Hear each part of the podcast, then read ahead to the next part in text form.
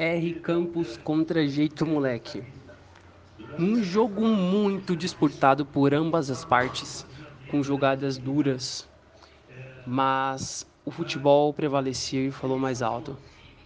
O jeito que o R Campos conseguiu dar a volta por cima em relação a esse jogo foi digno de aplauso.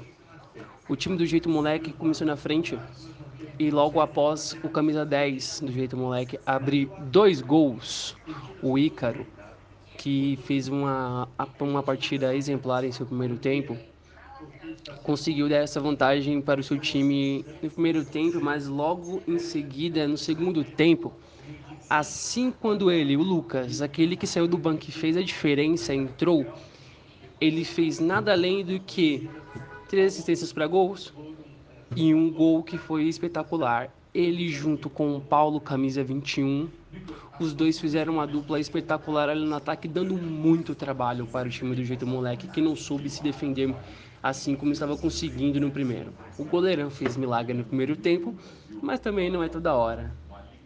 Tentando, tentando, tentando, batendo na mesma tecla, eles conseguiram abrir vantagem nesse jogo e sair com a vitória no final.